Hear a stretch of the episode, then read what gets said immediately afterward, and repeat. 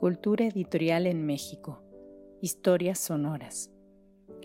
Les damos la más cordial bienvenida a una cápsula de Cultura Editorial en México. Historias sonoras. En esta iniciativa nos proponemos ofrecer algunos fragmentos de historia, la historia de los editores y las editoriales, de los sellos y de las colecciones bibliográficas, de publicaciones periódicas y revistas culturales. En una palabra, las historias de los agentes y proyectos culturales que han permitido el surgimiento, consolidación y construcción de la edición en México. Leonora Carrington, ilustradora. Por Rafael Vargas Escalante. Lectura realizada por Brenda Pamela Torres Ruiz. El 25 de mayo falleció la discreta Leonora Carrington, soñadora del pincel, que dejó una leve pero trascendente huella en el mundo editorial. Casi siempre por razones afectivas, la pintura surrealista produjo obras para ser reproducidas en libros. En el catálogo del fondo se mantienen algunas de sus sugerentes creaciones, entre las que sobresale su interpretación del alucinante mundo de Carlos Castañeda. Se conoce poco el trabajo que Leonora Carrington desarrolló como ilustradora de libros y publicaciones periódicas. En gran medida porque la mayoría de los libros que enriqueció con su talento no se ha reimpreso después de su primera edición, y porque la naturaleza de las revistas y periódicos es de suyo efímera. No es una obra abundante ni despliega en ella recursos distintos de los que emplea en sus pinturas y dibujos, pero su interés deriva del hecho de contarse aparte de estos y de los motivos que la llevaron a realizarlos. Es necesario señalar que el objetivo de esta breve nota no es la valoración estética, sino simplemente llamar la atención sobre esa zona de la obra de Carrington. Es una mera enumeración descriptiva, con especial acento en los casos en que su trabajo como ilustradora se liga con el Fondo de Cultura Económica. Contrariamente a lo que podría suponerse, Lady Carrington, como solía llamarle el poeta peruano César Moro, no acudió nunca a la ilustración gráfica como fuente de ingresos, a pesar de que al comienzo de su vida en México su situación económica era muy difícil. De hecho, cuando realizó sus primeras ilustraciones, su vida en ese plano ya se hallaba resuelta. Leonora hace sus primeras ilustraciones a petición de una amiga suya, Laurette Sejourné, a quien había conocido en Francia en 1940, cuando ésta era mujer de Victor Sech. Sech y Sejourné abandonaron Francia en el mismo barco que André Breton y llegaron a México en 1941, un año antes que Carrington.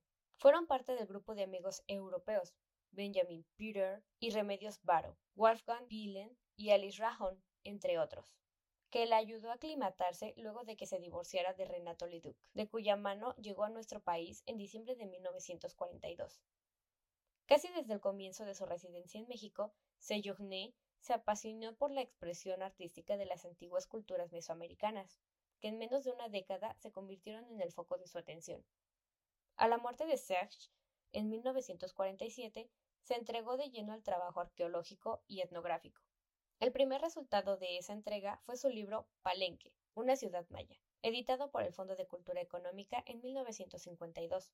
El segundo, para el cual solicitó ilustraciones a Carrington, fue Supervivencias de un Mundo Antiguo, publicado en 1953, también por el Fondo de Cultura Económica, dentro de la colección Tesondre. Carrington hizo tanto el dibujo de la portada como las cinco viñetas correspondientes a los capítulos en que se divide la obra. Son dibujos muy sencillos, pero con un estilo inconfundible. Gracias a Sejourné, Carrington comenzó a internarse en el conocimiento del mundo prehispánico, que a su llegada le pareció repugnante, por la difundida práctica del sacrificio humano, pero que poco a poco fue conquistando su curiosidad y su admiración. Al año siguiente, mientras pintaba Sacramento en Minos y El Templo del Mundo, Carrington volvió a convertirse en ilustradora, esta vez con doce dibujos que acompañan los doce cuentos de Lilus Kikus, primer libro de Elena Poniatowska, publicado en 1954 en la célebre colección Los Presentes, que coordinaba e imprimía Juan José Arreola. Elena y Leonora se habían conocido a comienzos de los años 50 y la infancia, hilo conductor de Lilus Kikus. Fue una de las piedras basales de su larguísima amistad, uno de cuyos frutos es Leonora, la biografía novelada que Six Barral publicó este año. En 1955, Carrington ilustró con una viñeta la portada de otro libro, Los Puentes, que también forma parte de la colección Los Presentes, y es ahora una pieza tan rara como los escasos datos biográficos de su autor, el poeta peruano Augusto Lunel, de filiación surrealista, quizás una de las razones que llevaron a Carrington a simpatizar con él.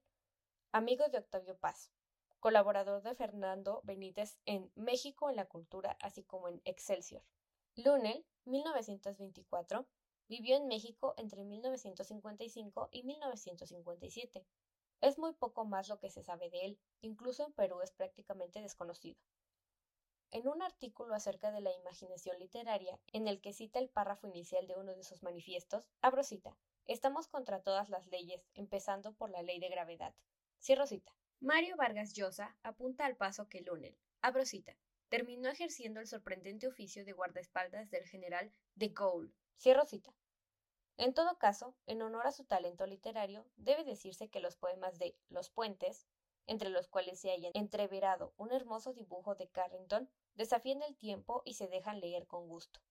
Como es bien sabido, después de separarse, Leonora Carrington y Renato Leduc mantuvieron una relación cordial. Eso permitió que un buen día él acudiera a ella para solicitarle que ilustrara su duodécimo libro de poemas, quince fabulillas de animales, niños y espantos. Editorial Estilo, 1957. Por supuesto, Leonora aceptó y entregó a Renato 15 dibujos espléndidos que convierten cada uno de los 300 ejemplares de esa edición en una verdadera joya. La amistad, como ya resulta evidente, es el principal motivo del trabajo de Leonora Carrington como ilustradora gráfica. Es lo que la mueve a diseñar 11 fantásticos trajes para la obra teatral de Max Aub, titulada Del Amor, que aparecerá como libro en agosto de 1960, bajo el sello de la editorial Finisterre. En él, los diseños de Leonora ilustran la tapa, en color, y los interiores, en blanco y negro. Aub y Carrington se conocieron a través de Remedios Varo, amiga de ambos, y a finales de los años 50 ya existía entre ellos un vínculo bastante fuerte como para posibilitar una estrecha colaboración. Cabe suponer que Aub recurrió a Carrington para el diseño del vestuario sobre la base de los trabajos que ya había hecho, muy pocos años antes, para el grupo de poesía en voz alta. Dos años más tarde, en junio de 1962, se encuentra involucrada en un nuevo proyecto colectivo, en el que participan varios de sus amigos. La realización del seminario SNOV, dirigido por Salvador Elizondo, con Emilio García Riera como subdirector y Juan García Ponce como director artístico. Es este el que la invita a participar. A partir del segundo número, colabora de manera regular con una sección Children's Corner, en la que presenta textos de su autoría, como El cuento negro de la mujer blanca, acompañados por dibujos que se despliegan a página completa. Tras el sexto número se interrumpe la publicación de la revista, y cuando el séptimo aparece, en octubre de 1962, con una portada hecha por Leonora, se anuncia que en lo sucesivo se publicará cada mes. Desafortunadamente, esa será su última entrega. A comienzos de los años 60, gracias de nuevo a Laurette Sejourné, integrante del equipo del antropólogo Ignacio Bernal, Carrington se hace amiga de este. Con él visita una larga serie de sitios en los que se realizan excavaciones y trabajos de restauración. En 1962, Bernal es nombrado director del Museo Nacional de Antropología. En los primeros meses de 1963 comienza la construcción de la nueva sede, en el bosque de Chapultepec.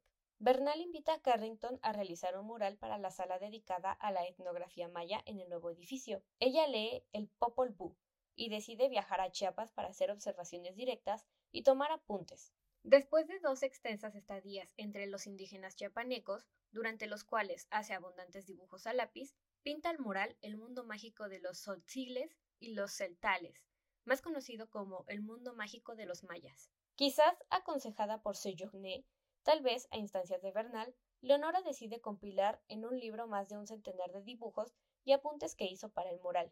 Seyogné y Andrés Medina escriben a propósito de él sendos ensayos, y en 1964 la Secretaría de Educación Pública y el Instituto Nacional de Antropología e Historia imprimen 2.000 ejemplares de El mundo mágico de los mayas, interpretación de Leonora Carrington, libro precioso que debería reeditarse. Es el conjunto más amplio de dibujos de su autoría que se haya impreso. Ese mismo año traza dos animales fantásticos con rostro femenino, alas, garras y cola, para ilustrar la portada de la plaquette de poemas de Margarita Paz Paredes, Adán en sombra, Noche final y Siete oraciones, Pájaro Cascabel, 1964.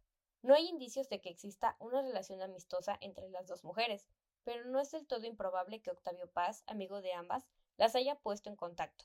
En 1966 vuelve a colaborar con Max Au, esta vez a través de las páginas de la revista de la Universidad de México. En los números correspondientes a mayo, junio, julio y agosto de este año, Carrington entrega viñetas que ilustran cuatro artículos firmados por Josep Torres Campalans, uno de los más célebres seudónimos de Au. Mayo loco, fiestas muchas y pan poco, junio verde y no maduro, por mucho que quiera Julio ser, mucho ha de llover, y a agosto está en el secreto de doce meses completos.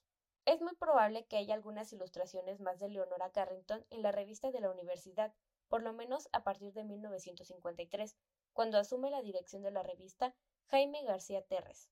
Habrá que hacer una revisión exhaustiva de esa publicación mensual.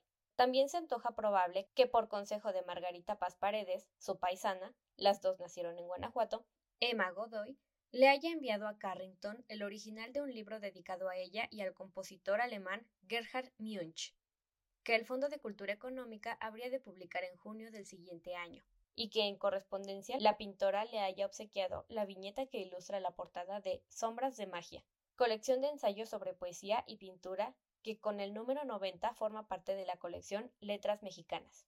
Pero la pieza más conocida de Leonora Carrington como ilustradora gráfica es, sin duda, la que realizó de modo exprofeso en 1974 a solicitud de García Terres, entonces director de La Gaceta y asesor de la Dirección General del Fondo de Cultura Económica. Para la portada de las Enseñanzas de Don Juan, una forma yaqui de conocimiento, primero de los cuatro libros de Carlos Castañeda publicados por el Fondo. En el curso de 37 años ha sido reimpreso más de 25 veces, con un tiraje promedio de 10.000 ejemplares. Es también una de las piezas más elaboradas y complejas de la obra de Carrington como ilustradora. Quizás esa elaboración sea un reflejo del interés que le suscitó a ese libro. La última obra que Leonora Carrington ilustró es un libro de Elena Poniatowska, Rondas de la Niña Mala, una colección de poemas de amor escritos a la manera de las rondas y las canciones infantiles, pero con una gran carga de malicia y a ratos de tremenda crudeza. Apareció bajo el sello de Ediciones Era en 2008 Carrington hizo una ilustración en color para la portada y seis más en blanco y negro para las páginas interiores. Hasta donde sé, estas son todas las obras de Leonora Carrington que pueden considerarse propiamente como ilustraciones gráficas, es decir, creadas con la específica intención de ser impresas. Cabe discutir si el libro hecho con los dibujos y apuntes que tomó antes de pintar el mundo mágico de los mayas debe incluirse o no en este campo, pero creo que los argumentos a favor y en contra son demasiado extensos como para ponerse aquí. Por lo pronto, prefiero pecar de incluyente y pensar que con un poco de suerte y tiempo, este rápido recorrido pueda afinarse y convertirse en un libro que reproduzca la totalidad de las piezas ahora mencionadas. Agradecemos a los investigadores y profesionales del mundo del libro y la edición por el apoyo en la elaboración de contenidos. Los interesados en proponer nuevos contenidos, no duden en escribirnos a culturaeditorialmx.com gmail.com. Los invitamos a seguirnos en Cultura Editorial en México, Historias Sonoras. Gracias por su atención.